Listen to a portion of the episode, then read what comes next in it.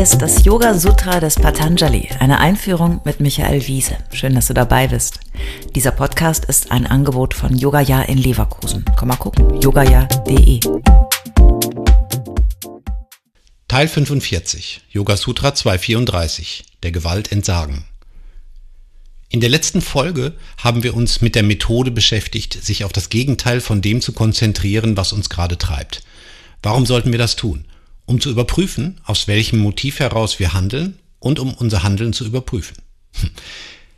Wenn wir uns in unser Gegenüber versetzen, dann ist das Empathie und Empathie kann man üben. Wir können uns auch in unseren Handlungen überprüfen, indem wir die Perspektive wechseln. Ziel ist, die Yamas und Niyamas, das waren die ersten beiden Glieder auf dem achtfachen Yoga-Weg, möglichst gut in unser Leben und unsere täglichen Entscheidungen zu integrieren. Mir fällt immer wieder auf, wie psychologisch doch das Yoga Sutra ist ohne dass Patanjali diesen Begriff gekannt oder benutzt hätte. Das Sutra fordert uns einiges ab. Und es wird nicht besser. Wenn du, Yogi und Yogini, den Weg zur Freiheit gehen willst, dann bist du von Anfang bis Ende für alle Schritte selbst verantwortlich. Ich will jetzt kein Ja-Aber hören. Das nächste Sutra erläutert die Methode der Konzentration auf das Gegenteil weiter.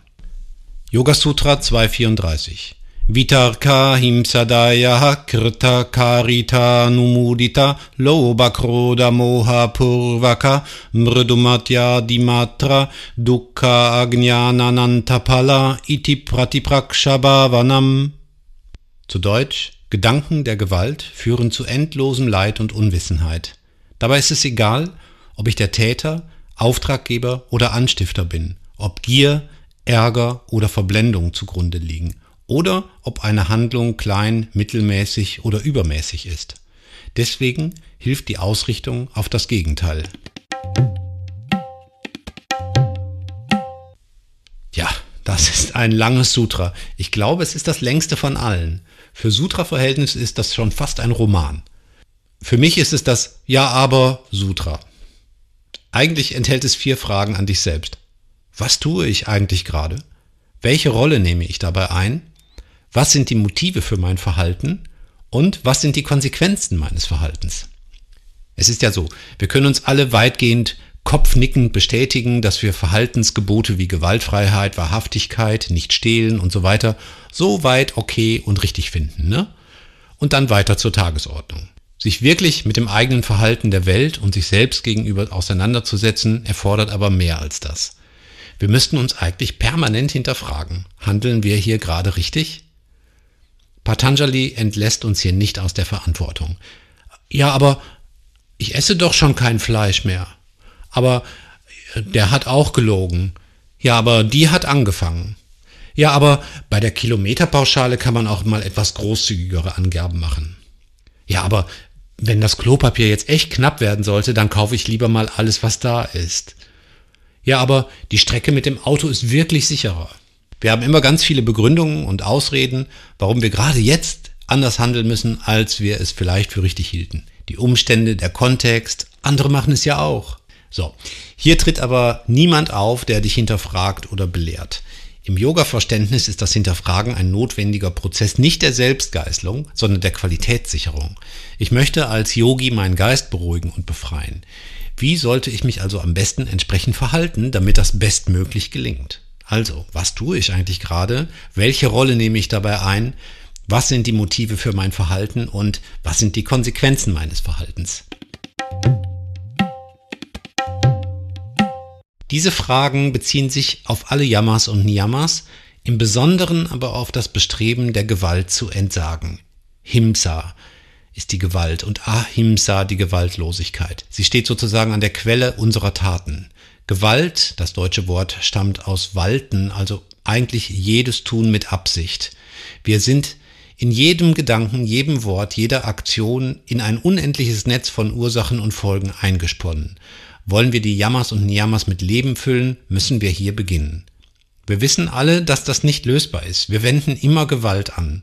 Oder wir lassen sie anwenden und sind Mitwisser oder Wegseher.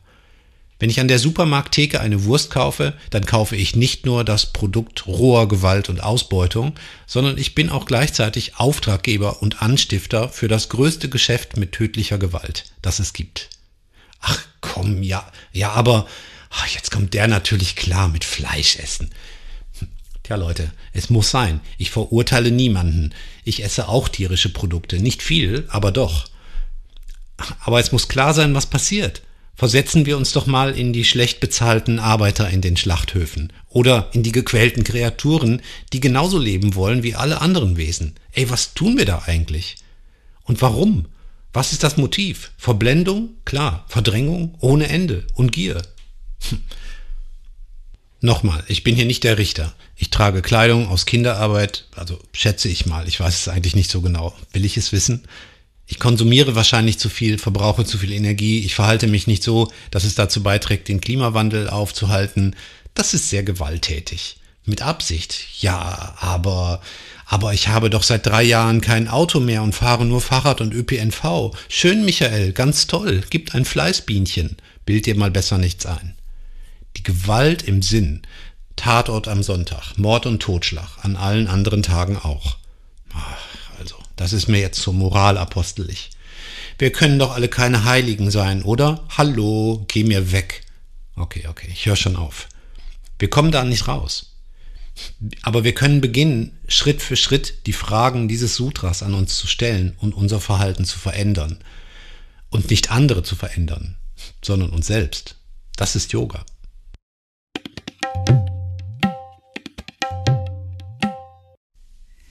Alle bisherigen Folgen kannst du jederzeit nachhören, auch wenn du jetzt erst eingestiegen bist. Hast du Fragen oder ein Feedback zu der Philosophie-Reihe, dann schreib uns gern oder kommentiere auf unserer Website. Dort findest du auch weitere Buchtipps und Empfehlungen.